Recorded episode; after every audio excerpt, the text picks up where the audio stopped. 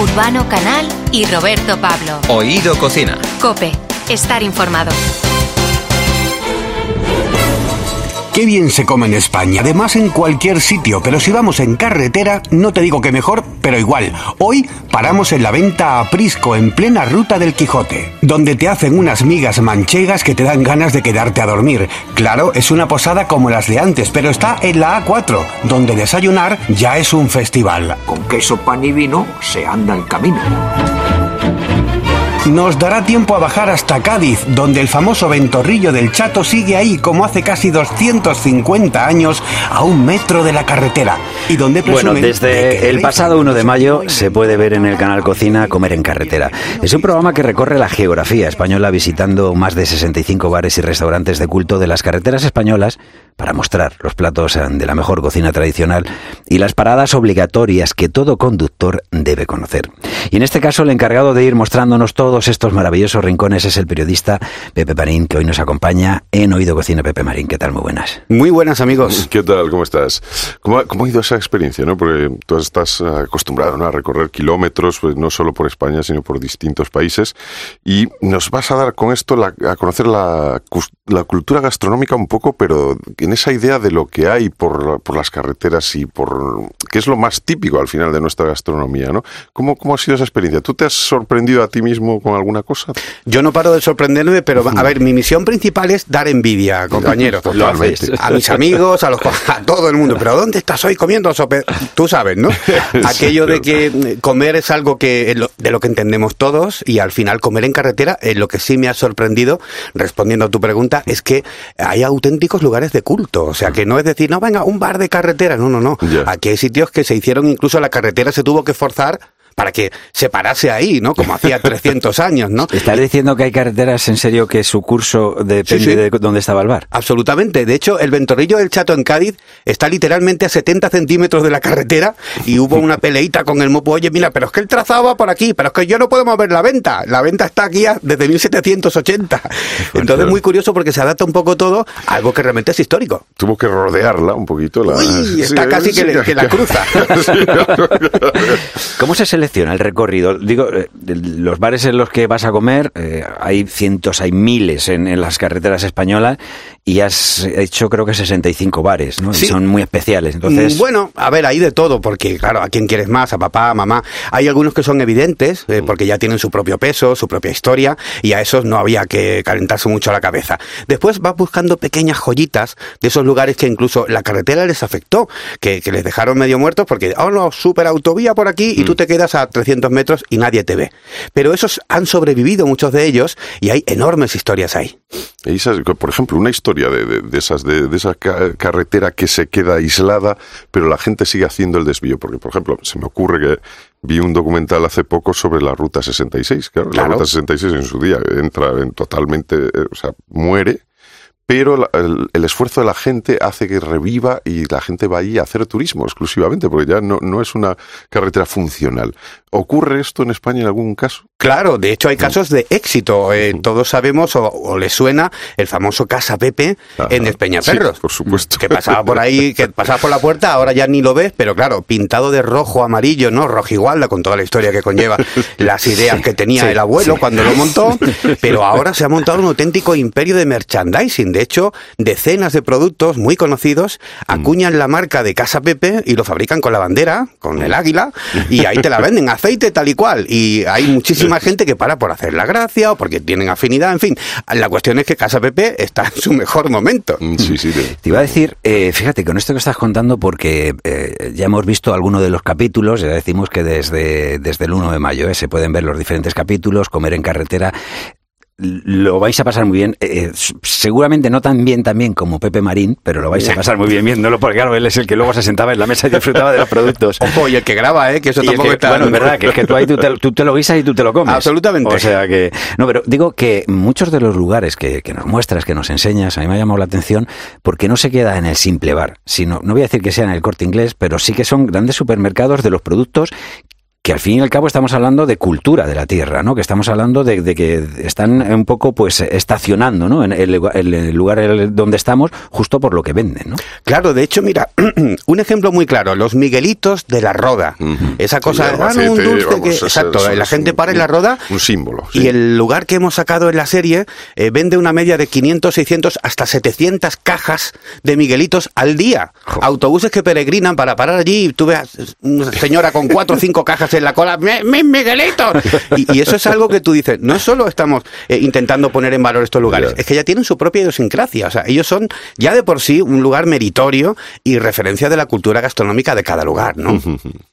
Antes de que la autovía del Cantábrico creciese en paralelo por esta nacional, la 634 pasaban cientos de coches. Lo que no ha cambiado es la parada obligada. Con estas vistas, no me extraña. Estamos en Asturias y cuando aún se iba en carreta, en Casa Consuelo sabían lo que era alegrar la barriga y el espíritu.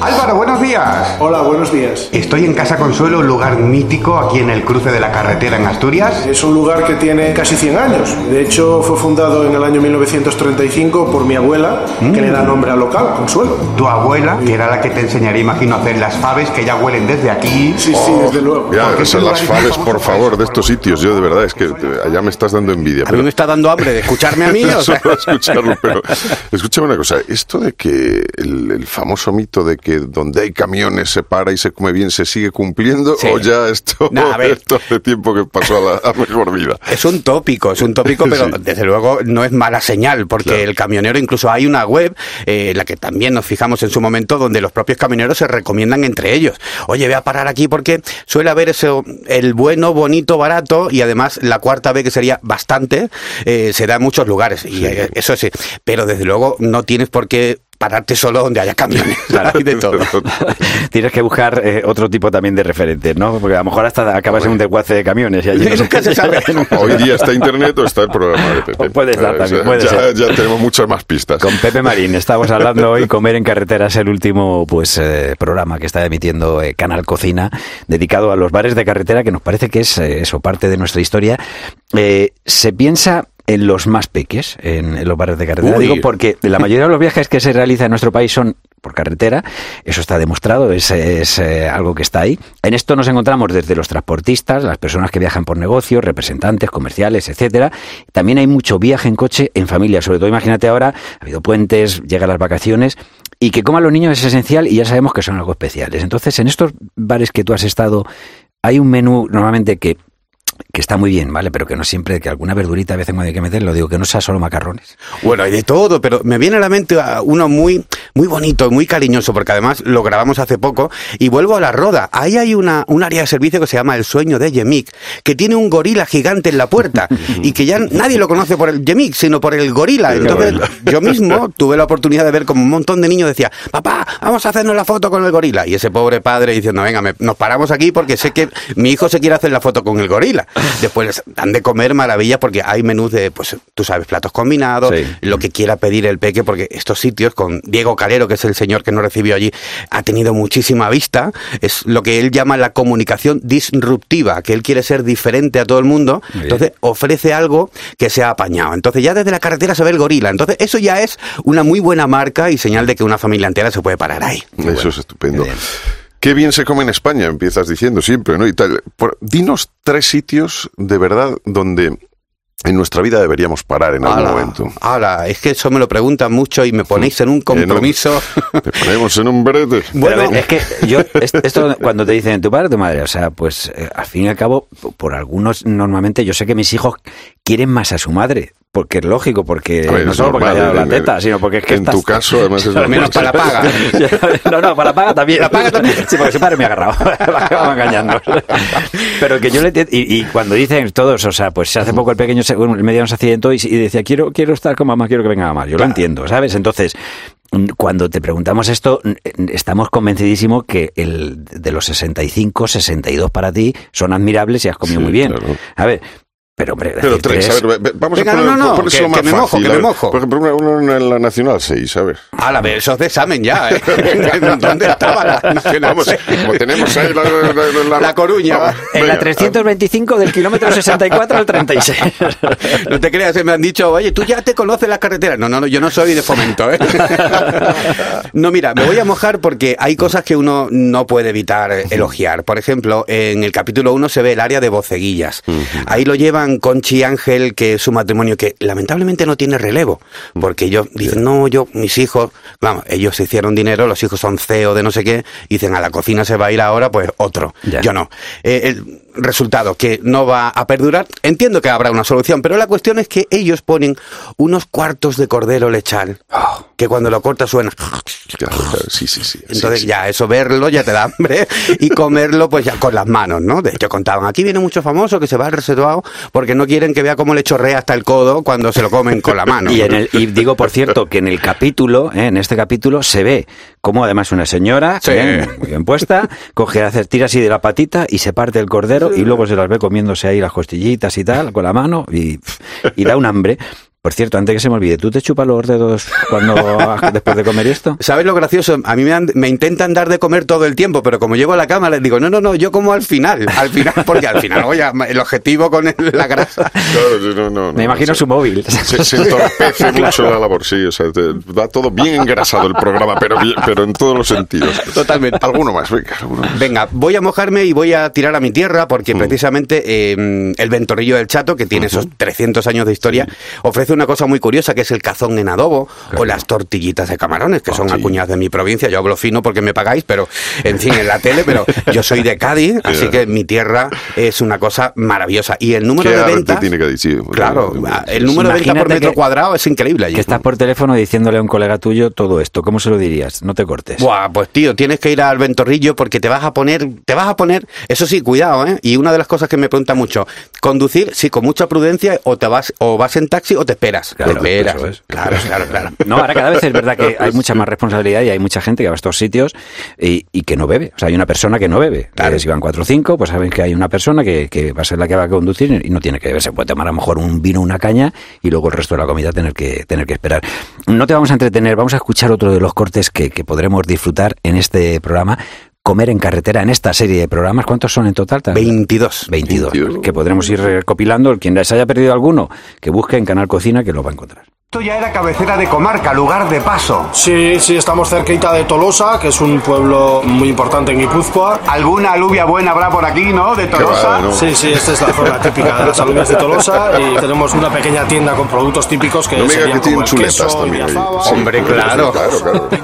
Chuleta dice, estamos en Euskadi, compañero, no va a haber chuleta. Estaba acordándome Por eso digo, ¿no?